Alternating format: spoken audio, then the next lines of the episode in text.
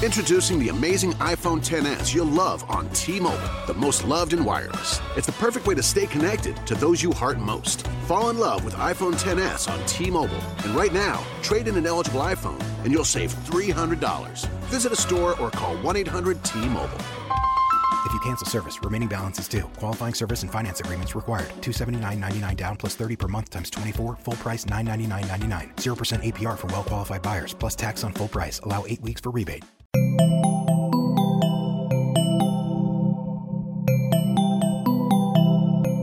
Bienvenidos a posta.fm, Radio del Futuro.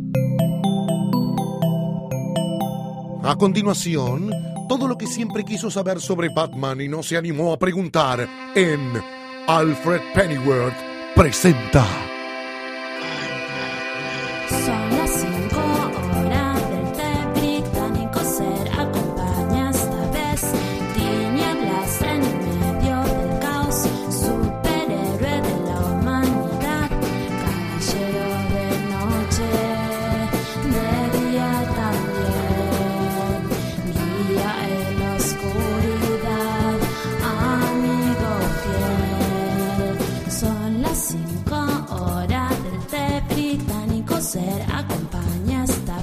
Bienvenidos al primer episodio de la segunda temporada de Alfred Pennyworth presenta el podcast de Batman y su universo dentro de Posta FM. Yo soy Luciano Banchero y, como siempre, tengo el placer de estar acompañado por el señor Gustavo Casals. ¿Cómo estás, Gus? ¿Qué tal, Luciano? ¿Cómo estás? Muy bien, acá estamos feliz, feliz de estar de vuelta con esto. Eh, nada, tenemos un temporadón así por delante. Si escucharon el teaser la semana pasada, ya saben más o menos por dónde viene.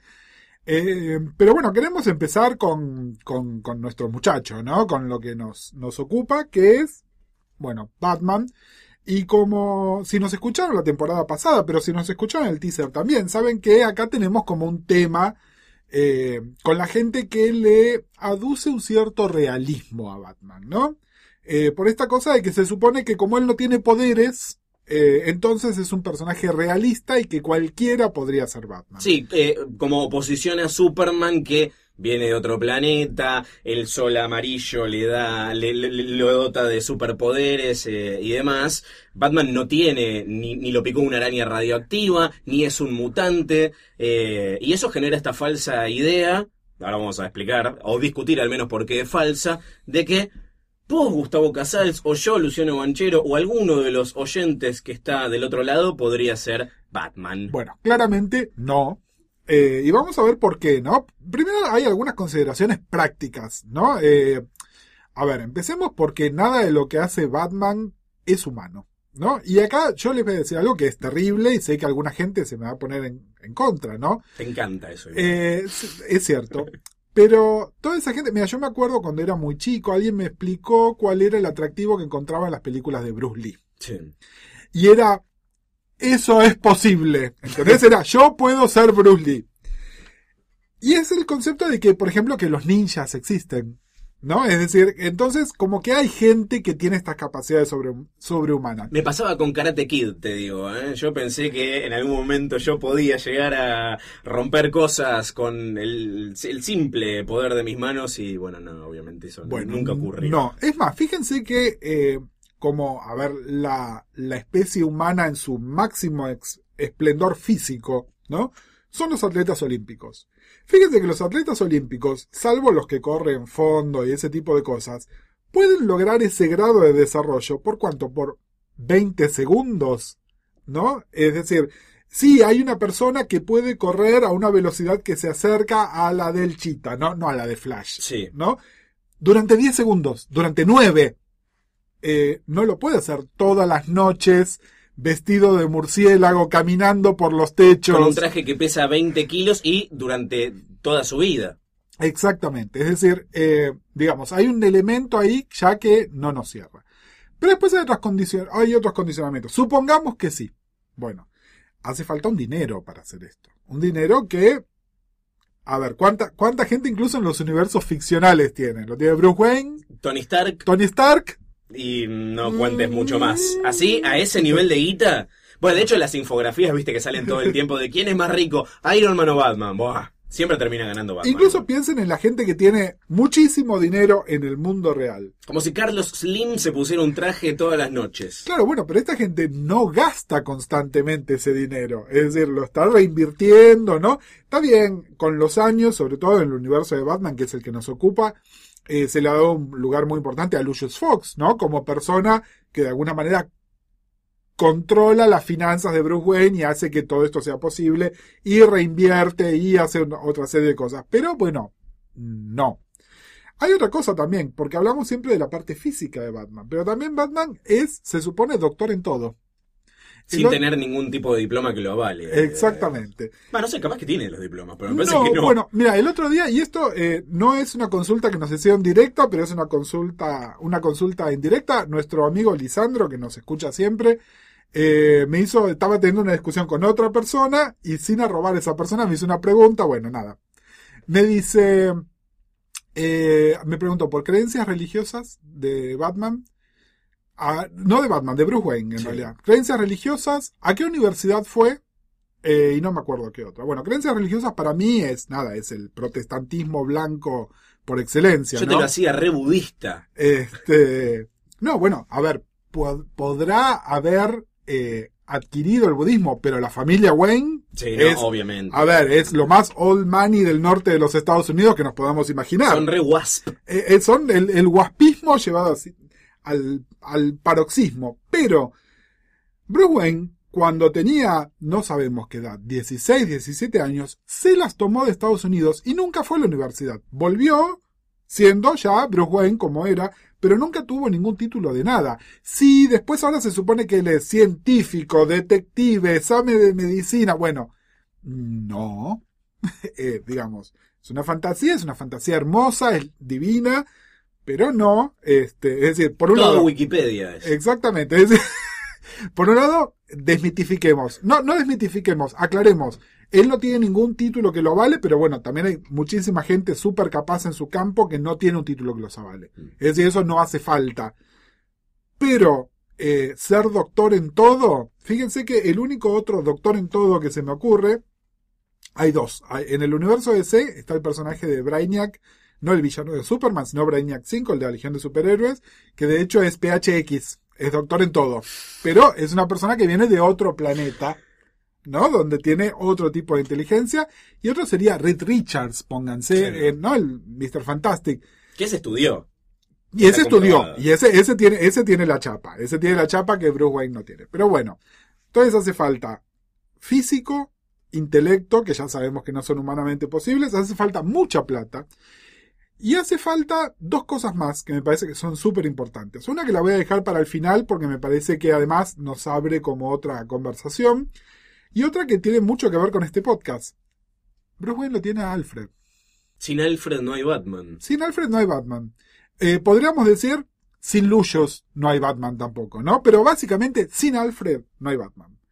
Alfred es el que lo está esperando. Pónganle que ese día fue re tranquilo, ¿no? Es decir, no, no hubo, no hubo nada raro en Ciudad Gótica. Es el que lo está esperando con una sopita, con un café caliente. Es decir, pero bueno, ¿ustedes se lo imaginan en el microondas calentando la sopa? No, No, no sabe usar un microondas. no sabe. Es doctor en todo menos en usar microondas. o emprender una hornalla. bueno, ¿por qué? Porque lo tiene Alfred.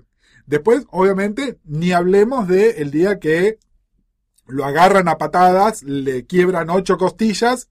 Alfred es el que viene y lo emparcha y le cura las heridas y hace todo lo demás. Es el que maneja esa mansión, la logística de esa mansión. Es seguramente, junto con Lucius, que yo supongo que tienen como una hotline y hablan todo el tiempo, le manejan las finanzas, las Tienen día un día. grupo en WhatsApp. Tienen un grupo de La WhatsApp Baticueva se llama el grupo. del cual Bruce no participa. Claro. Porque a él no le interesa. Bruce Wayne ha abandonado el grupo. Exactamente. Y ellos son los que lo manejan. Es decir, me parece que el, el personaje de Alfred tiene esta cosa de apuntalamiento que es clave, ¿no?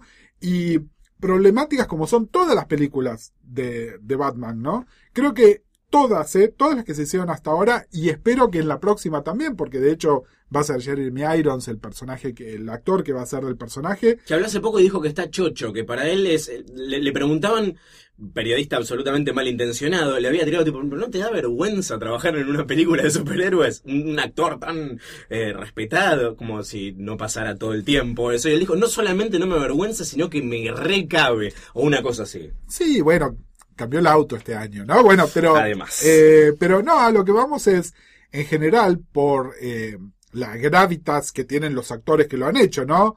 Michael Goff, eh, Michael Caine. Michael Caine, ahora. Efren Zimbalist Jr. en la serie animada. Exactamente, es decir, en general se buscan actores con un peso, pero además eh, Alfred es el que bate la posta, ¿no? Alfred es el que el que pone un poco de realismo, a veces más sarcásticamente, a veces con un poco de ironía, a veces hablándole en serio, ¿no? Y es más, fíjense que varias veces, ¿no? Eh, hay un hay un tropo en los cómics de Batman que se ha repetido en todas las eras que es Alfred se va. Y generalmente Alfred se va porque Bruce Wayne o Batman ha hecho algo que va tan en contra de sus principios que Alfred dice, bueno, yo esto no, no puedo ser testigo de esto. Se me ocurren dos ejemplos, bueno, obviamente en The Dark Knight Rises eh, y cuando le cuando le quiebran la columna a, a Batman, le dice adiós. Esto, esto, este es mi límite. Sí. Este es mi límite, ¿no? Es decir, eh, de alguna manera es el que lo baja a la tierra. ¿Y por qué necesita alguien que lo baje a la tierra? Porque yo creo que acá es donde está la clave del personaje de Batman. A Batman le sucedió esta cosa horrible, horrible, eh, cuando tenía 9, 10 años, mataron a sus padres enfrente de él de una manera súper violenta.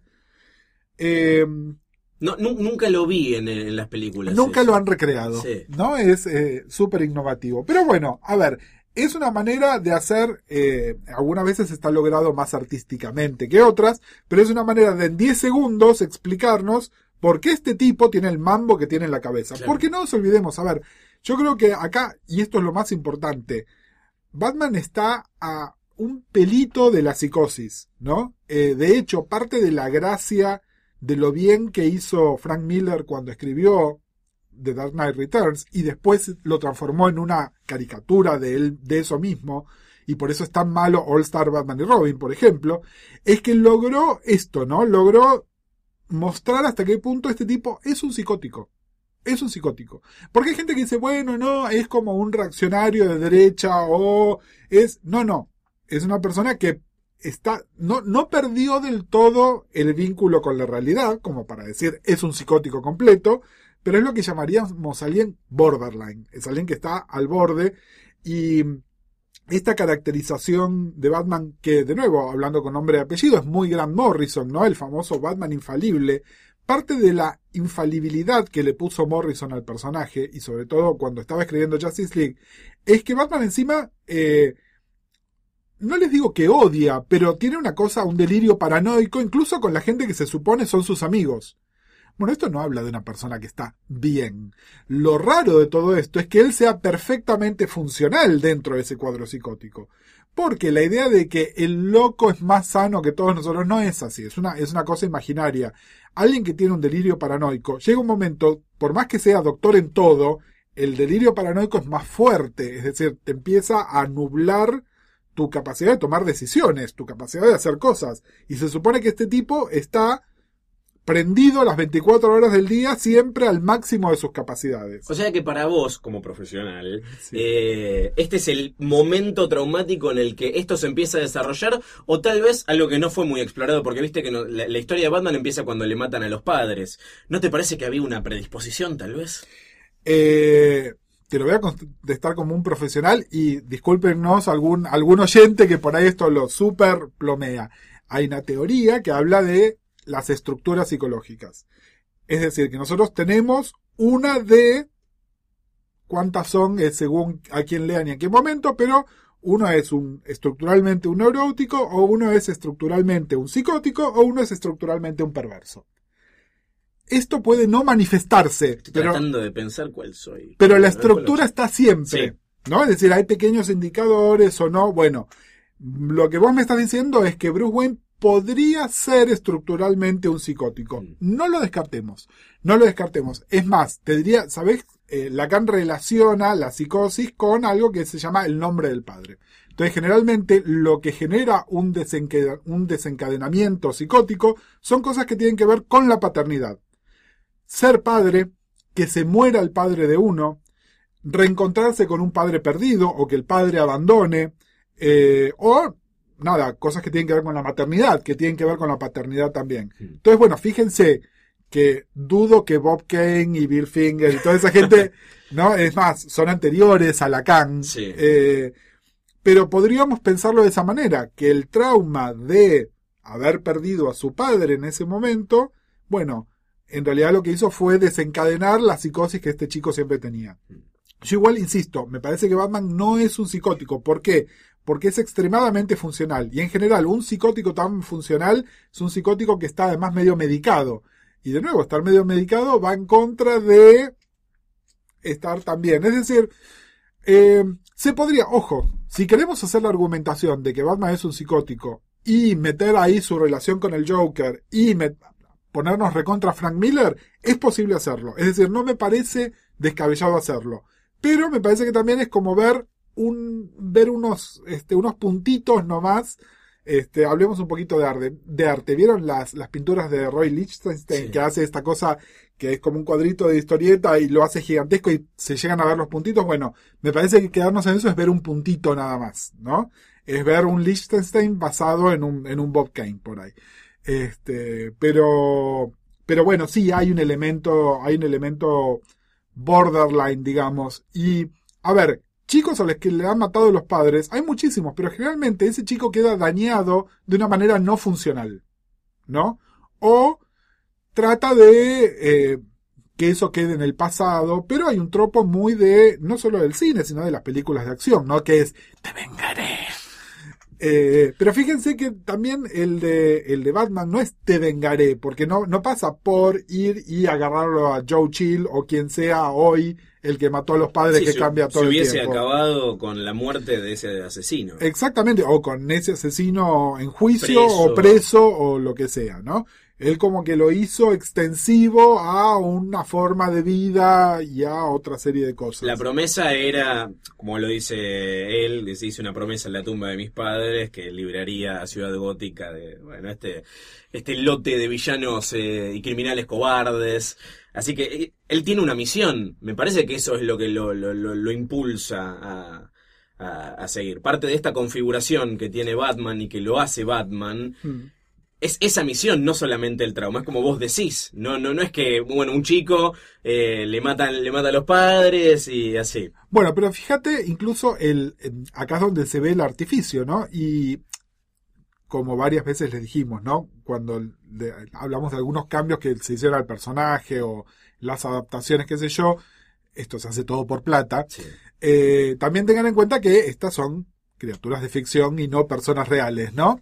Es durísimo, lo sé, pero bueno. Tengo un ejemplo eh, muy bueno que tiene que ver con esto, que es de, de Batman Beyond, o Batman del futuro, como Sí. quieran decirle, eh, que es, eh, en realidad es parte de Justice League Unlimited. La- es uno de los episodios, es, es un final de temporada, creo que es de la segunda temporada. Sí, sí, que es casi el, casi el final de la serie, en realidad. Estaba pensado para ser el final de la serie, en el que revelan, spoiler, que Terry McGuinness, que es el Batman del futuro, que tiene a Bruce Wayne como mentor, es en realidad hijo de Bruce Wayne.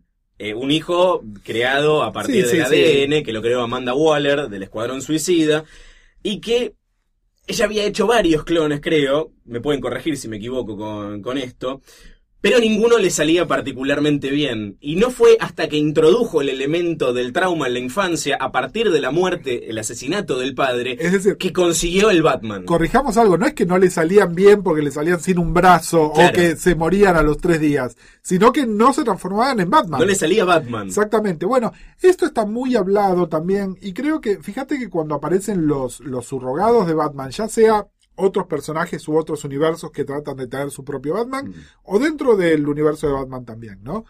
Eh, mismo por ahí el, el personaje que quisieron hacer psicológicamente más parecido, que es el personaje de Dick, a quien le vamos a dedicar su, su problema, han demostrado varias veces que cuando Dick es Batman, es otro Batman, es un Claro. Batman que se toma la vida de otra manera. ¿Por qué? Porque Dick también sufrió un trauma, pero lo manejó de otra manera. Mm. Entonces no es solamente tuve el trauma, es qué hice yo con ese trauma, ¿no? Y ahí es donde por ahí la teoría estructural, que la verdad yo no la había pensado y vos me la traes sin haber leído Lacan, pero que la podemos pensar juntos, digamos, pasaría a tener un poco de sentido. Y fíjate que poco como nos gusta la serie Gotham, Sí. un poco se basa en eso también. ¿Por qué? ¿Qué, qué es lo que falla en Gotham? Está este pibe que todos sabemos que eventualmente en 20 años va a ser Batman, pero que todavía es un pibe. Bueno, ¿por qué este pibe se comporta de esa manera? Porque es muy inteligente, porque tiene mucha plata y porque por ahí algo le acaba de él, se le soltó. Fíjate que el desencadenamiento tiene una imagen en el mundo real, ¿no? Cuando se dice que a alguien se le soltó la cadena. Bueno, es más o menos lo mismo, ¿no? Eh, es que, bueno, en ese momento algo hizo crack y la cadena se fue. Igual me parece que le estamos dando como demasiado crédito a los creadores de la serie Gotham. Pero bueno, nada, si queremos realmente ponernos obses y pensar esto como una gran cosa, bueno, se podría pensar de esa manera. Entonces me parece que, que lo que hace a Batman es esto. Y ojo, a ver, entiendo también ciertas cosas de su comportamiento paranoide como producto de esto. También me parece, fíjate que hay una teoría que dice que la paranoia en realidad es, eh, es pensar que los demás nos van a hacer lo mismo que nosotros le haríamos a ellos, que en el caso de Batman tendría sentido, ¿no? ¿Por qué desconfío de Superman? Y porque si Superman está pensando lo mismo que yo, está buscando la manera de bajarme en cualquier momento, ¿no? Eh, me parece que igual esto se contradice y creo que es uno de los ejes de toda esta temporada. Cuando empecemos a ver todos estos pibes que no dejan de ser sus figuras de hijo, todos estos amigos que tiene, eh, esta figura cuasi paterna que es Alfred, ¿no? Todas estas cosas nos demuestran que el tipo no es tan solitario, que el tipo necesita de otra gente, que el tipo no es tan psicótico, que el tipo no está tan dañado, como a algunos guionistas y algunos fans les gustaría. Que fíjate que son los mismos que no, ahora esta versión de Batman es enemigo de todos y a los otros personajes los mandamos a otras revistas porque él tiene que estar, estar solo y estar de noche y cagarse a piñas con todo el mundo.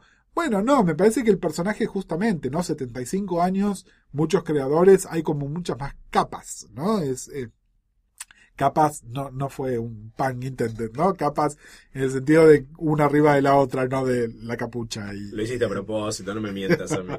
Eh, me, me encantaría estar guionado hasta ese punto, pero lamentablemente no es el caso. Eh, es cierto que Dick nunca pudo ser Batman, de hecho es algo que a él le pesa eh, un montón de veces. Él se lamenta por no, no, no ser, para según su perspectiva, ni la mitad de lo que Bruce Sí. Wayne es. Pero yo creo que, digamos, él quiere ser Batman cuando tiene que eh, hacer un reemplazo muy puntual, ¿no? Entonces es como que vos no podrías ser Antonio Carrizo si te llevan a la radio y ser él. ¿Por qué? Porque querrías estar a la altura de eso, pero él no quiere ser eso. De la misma manera que vos no querés ser eso tampoco. Es decir, el Dick finalmente, ¿no? Más allá de que, y este no es el, el Dick Special, eh, Se viene, se viene. se viene. Más allá de que no nos metamos en eso, no es su objetivo. Y entonces cuando hace un minuto te estaba diciendo, esta gente no son personas. Fíjense que el mission statement lo tiene una empresa y lo pensaron 25 personas. Batman tiene un mission statement. Ninguna persona en el mundo real tiene un mission statement. Erradicaré al crimen y haré que a ningún otro niño le vuelva a suceder. No, nadie piensa de esa manera. Piensa un guionista de esa manera cuando está haciendo el brief que le presenta a la editorial para hacer después una historia. Pero digamos, ahí es donde eso se quiebra, porque nada, ya sé que ahora nos van a empezar a tuitear hashtag Alfred presenta gente, sus propios mission statement. Yo después les paso, si quieren, mi teléfono como profesional de la psicología y lo charlamos en consulta. Pero me parece que no es el caso. Me gusta ¿no? el PNT que metiste al final. Y bueno, ya que estamos con el tema de la consulta, creo que podemos empezar a abrir la puerta del consultorio del doctor Arkham. Totalmente. Y nos llegó una consulta que me encantó porque además tiene que ver con algo de lo que hablamos acá, ¿no? ¿Por qué? Porque sí, Bruce necesita a esta gente, hablamos de Alfred y hablamos de Lucius. Y acá nuestro amigo eh, Diego el único, que es mi amigo Diego, lo conozco, eh, nos dice, ¿qué se sabe de la vida privada de Alfred Pennyworth? ¿Por qué está tan solo?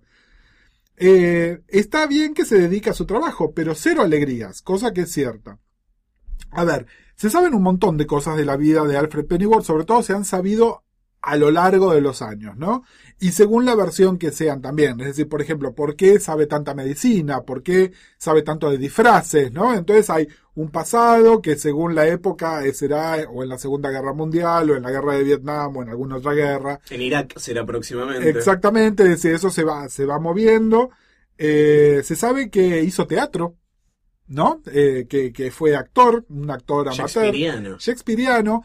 Eh, porque bueno, nada, esto tengan en cuenta también, eh, es casi canónico que los Pennyworth son ingleses y hay una tradición, una tradición este, teatral fuerte en Inglaterra y fíjense que en general se buscan a los shakespearianos para que hagan de Alfred, ¿no? Es decir, todos estos nenes son siempre ingleses y son gente con una trayectoria de teatro que además le traen un peso muy especial, ¿no? Entonces lo que se sabe es eso. Ahora, ¿por qué está tan solo? Yo creo que él no está tan solo. A ver, eh, él de alguna manera, más allá de su deber hacia la familia Wayne, eh, él tiene una relación casi paterna con, con Bruce. Y por eso es que, por eso es que se preocupa tanto y lo que decíamos antes, las pocas veces que dijo, se sacó el delantal y lo tiró al piso, ¿no? Fue realmente porque le pareció nada como, como alguien que echa al hijo de su casa. Nada más que él no lo puede echar a Bruce de la mansión Wayne. Entonces se echa él. Entonces se echa el mismo y él se va, ¿no? Pero creo que viene por ese lado. Creo que hay que pensarlo de esa manera y que, bueno, él cubrió esa soledad de esa manera y fíjate que también eh, siempre apoyó mucho, más allá de lo irresponsable que es, que estos pibes de 10 años estén luchando contra el crimen y bla, y es probablemente la única voz de la razón que en algún momento le dijo a Bruce, en serio. Pero por otro lado es el que entiende eso. Yo voy a volver a recomendar eh, historias buenas de Alfred, hay montones, ¿no? Hay muchísimas. Eh, creo que una señal de una buena historia de Batman es una historia que usa bien Alfred. Pero, pero para, como para traer este punto, quiero volver a algo que recomendamos la temporada pasada, que es el Only Place of Dying, que es el, el origen de, de Tim Drake, el, el tercer Robin, el que identifica eh, cuál es este problema, el que realmente entiende qué es lo que está ahí de fondo. Es Alfred. Es Alfred el que de alguna manera mueve los hilos. Es el Alfred el que le dice a, digamos, eh, dialoga con Timmy, deciden que hace falta un Robin. Es el que entiende que ese Robin no tiene que ser Dick, ¿no? Es decir, hay, hay una serie de cosas que están por ahí que me parece que, es decir, si Bruce es su hijo, todos estos chicos son un poco sus nietos también, ¿no? Y, y hay una cosa fuerte ahí con eso. Eh, fíjense en cosas totalmente no canónicas, ¿no? Pero por ejemplo, eh, en dos de las representaciones más clásicas fuera del cómic de Batgirl, hay una relación con Alfred. La de Batman y Robin es horrible, es la sobrina de Alfred, un espanto. Además, re pervertido, le diseña un traje, Un- traje- toma un- las medidas con los ojos, un todo traje, ajustado. un traje de dominatrix, está Tremendo. todo mal. Pero bueno, la relación con Alfred. Pero fíjense que en la, en la serie de, de Batman, en la clásica serie del año 66, el único que sabía que Bárbara era Batgirl era Alfred. Era el que agarraba el teléfono y la llamaba y le decía, Batman y Robin van a tal lugar, ¿no? Eh, creo que hay algo, es decir, con todo lo criticable o todo lo no canónico que tiene esa serie, pero hay algo de reconocer el papel de Alfred en todo eso, ¿no? De la necesidad de Alfred de necesitamos que esta piba vaya con ellos también. ¿No? Es decir, me parece que hay algo, hay algo de conocimiento. Y vos sabés que cuando en, en la teoría un poco más avanzada de Lacan, que habla de nudos y de otras cosas, eh, en muchos casos, alguien que es un psicótico, por ejemplo, tiene lo que se llama, eh, hay, hay un elemento que anuda lo que se desanudó normalmente. Entonces pónganle que hay algo que se le soltó a Bruce Wayne. Bueno, Alfred es eso que lo mantiene unido. Que es algo que es artificial, ¿eh? Ojo, pero a mucha gente le pasa. Eh, ¿Vieron cuando viene alguien y nos dice, che, hay algo, vos sos el único que me entiende y sos el que me mantiene sano? O relaciones de pareja, donde alguien era un desastre y se pone en pareja con la persona correcta y de repente, ah, mágicamente. O gente que cuando se le murieron los padres, eh, se, se va totalmente al pasto. O el Jerry Maguire, You Complete Me. You complete me. Bueno, Alfred lo completa a Bruce. Alfred lo mantiene agarrado a Bruce. Alfred es lo que se llama, el- en la teoría se llama el nudo borromeo. Mm. Bueno, el nudo borromeo de Bruce Wayne es Alfred. Esto es hermoso. Eh, tengo una pregunta que te va a encantar. Doctor Arkham, querido, eh, es- llega de la mano de Maximiliano Sotile a alfredpresenta.posta.fm. Ahí nos pueden escribir alfredpresenta.posta.fm. Y dice, teniendo en cuenta todo tu bagaje intelectual, te señalo a vos porque yo no tengo bagaje intelectual, y conocimientos en la materia tanto comiquera como psicológica, ¿qué líneas se pueden bajar en el mundo Batman puntualmente? Y son tres preguntas. A ver. Vamos a atacarlas por separado. ¿El Joker tiene una relación homosexual con Batman? Arrancó que prendió fuego todo. ¿Por qué en el fondo no se matan y se eliminan de una vez por todas? ¿Qué ve uno en el otro para retroalimentar la relación? Antes de que respondas, eh, comento que justamente en los cómics de, de Batman se acaban de matar mutuamente. Supuestamente, obviamente en dos años está de vuelta, pero... Están de vuelta. Están de vuelta los dos. Pero, pero me llama la atención, nunca, nunca lo pensé. Eh, a ver, lo de la relación homosexual también. De nuevo, ahí, ahí hay medio, hay una cosa medio mileriana. Eh, yo creo que no. Lo vamos a hablar un poquitito más cuando hablemos del Joker. Hmm. Porque incluso también eh, creo que tus tres preguntas, está bien, el Joker es como el- la versión más refinada de lo que son los villanos de Batman en general. Pero creo que esta pregunta en realidad se puede prestar a todas, ¿no? Esta cosa de eh, Batman genera sus propios villanos, qué tipo de relación recíproca están teniendo. Es un tema bastante discutible, de nuevo ha cambiado según el paradigma de los años y también el paradigma político y social de los años, ¿no?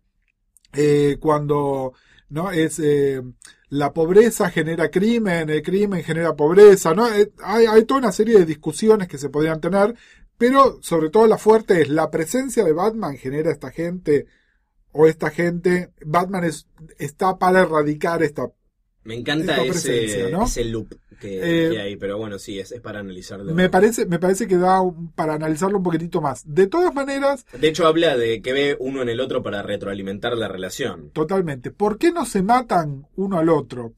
Eh, Bruce porque no mata. Eh, volvemos al tema de, de- de su trauma, ¿no? Es decir, y esto se lo han dicho miles de personajes secundarios a lo largo de los años en todas las encarnaciones del personaje. Bueno, Cada persona que mata al Joker es tu culpa porque vos no lo matas. Exactamente, ¿no? Es un tema eterno. Bueno, nada. Bruce de la misma, de nuevo, es el pensamiento corporativo. Él tiene un mission statement y tiene un código de conducta y de ética que es no matarás, ¿no? Que en realidad creo que es el de DC, no es el de él, pero bueno, por añadidura, eh, a ver, DC es Detective Comics, ¿no? Eh, todo se relaciona con todo. Eh, ¿Y por qué el Joker no lo mata? Porque no podés matar a tu personaje principal. Claro. Eh, en todo caso es por qué el Joker no se suicida. A ver, si estamos, estamos hablando de psicosis. El Joker es psicótico, es un, de nuevo un psicótico altamente funcional, que me parece que es la parte donde hace un poco de agua, ¿no? Todo esto. Es más, te podría argumentar, y de nuevo no nos vamos a meter en tanta teoría, pero te podría argumentar que el Joker más que un psicótico es un perverso, Mm. ¿no? Por eso a- eh, se merece un capítulo aparte. Totalmente. Además, yo creo que si, si lo mata a Batman, se le acaba el propósito en la vida. Así como, o sea, Batman nunca se va a Bueno, librar de todo el crimen No, en Ciudad Gótica. Pero fíjate que esto que estás diciendo es reforzar un poco la relación simbiótica que tiene Ahí uno con sí, el claro. otro. ¿No? Es decir, ah, bueno, lo mata Batman y se acá. No, no, porque a ver, sobre todo el universo de ese, Batman no es el único personaje. Entonces podrían aparecer otros que vinieran a llenar eso. Me parece que en ese sentido es un constructo, sobre todo teniendo en cuenta que el Joker mata, porque hay cantidad de villanos, no solo de Batman, sino de, todos que son, son ladrones, o son este, abusadores, o son corruptos, o son este, tienen planes así medio metafísicos, ¿no? De destruiré la tierra, me apoderaré, tendré el poder absoluto. Pero hay pocos que realmente matan. Y por placer. Exactamente. Bueno, el Joker es uno de esos pocos que matan. Entonces, es ¿por qué no lo mata a él? Mm. ¿No? Ahí es donde está la pregunta que es un poco más interesante. Eh, y de nuevo, pensemos y si lo dejamos dentro de unas semanas, no, no la semana que viene, dentro de unas semanas, vamos a hablar del Joker, vamos a retomar un poco sobre esto.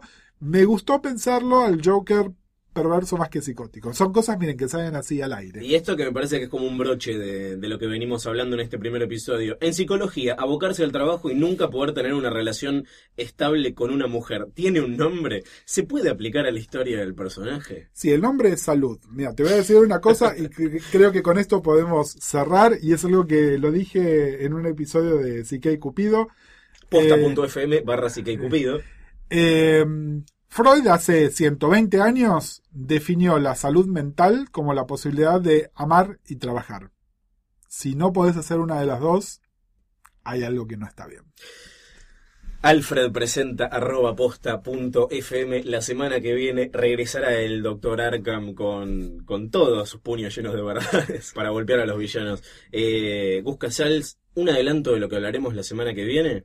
La semana que viene eh, vamos a hablar de Bruce Wayne, que es, considérenlo una secuela de este episodio. Vamos a hablar del señor Bruce Wayne y por supuesto a contestar las preguntas que nos estén mandando. Muchas gracias por estar eh, acá. Gracias a vos, Luciano. Yo soy Luciano Banchero, nos pueden encontrar en todas sus aplicaciones de podcast favoritos y esto se llama, amigos, Alfred Pennyworth presenta. Hasta la semana que viene.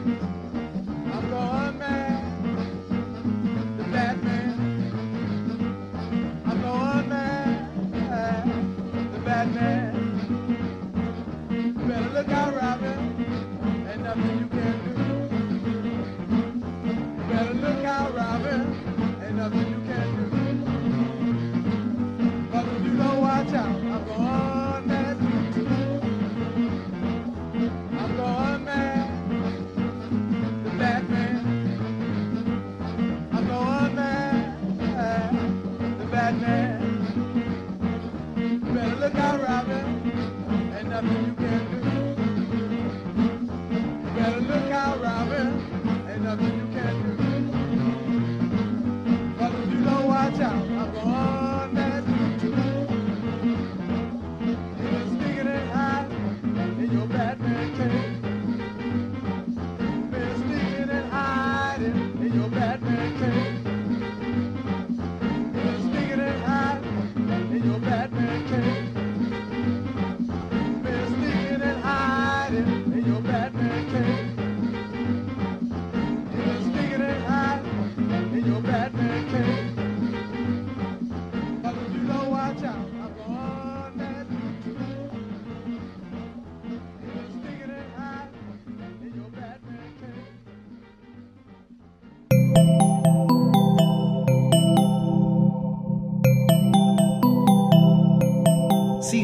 Sigan pegados a posta.fm, radio para escuchar como quieran y donde quieran.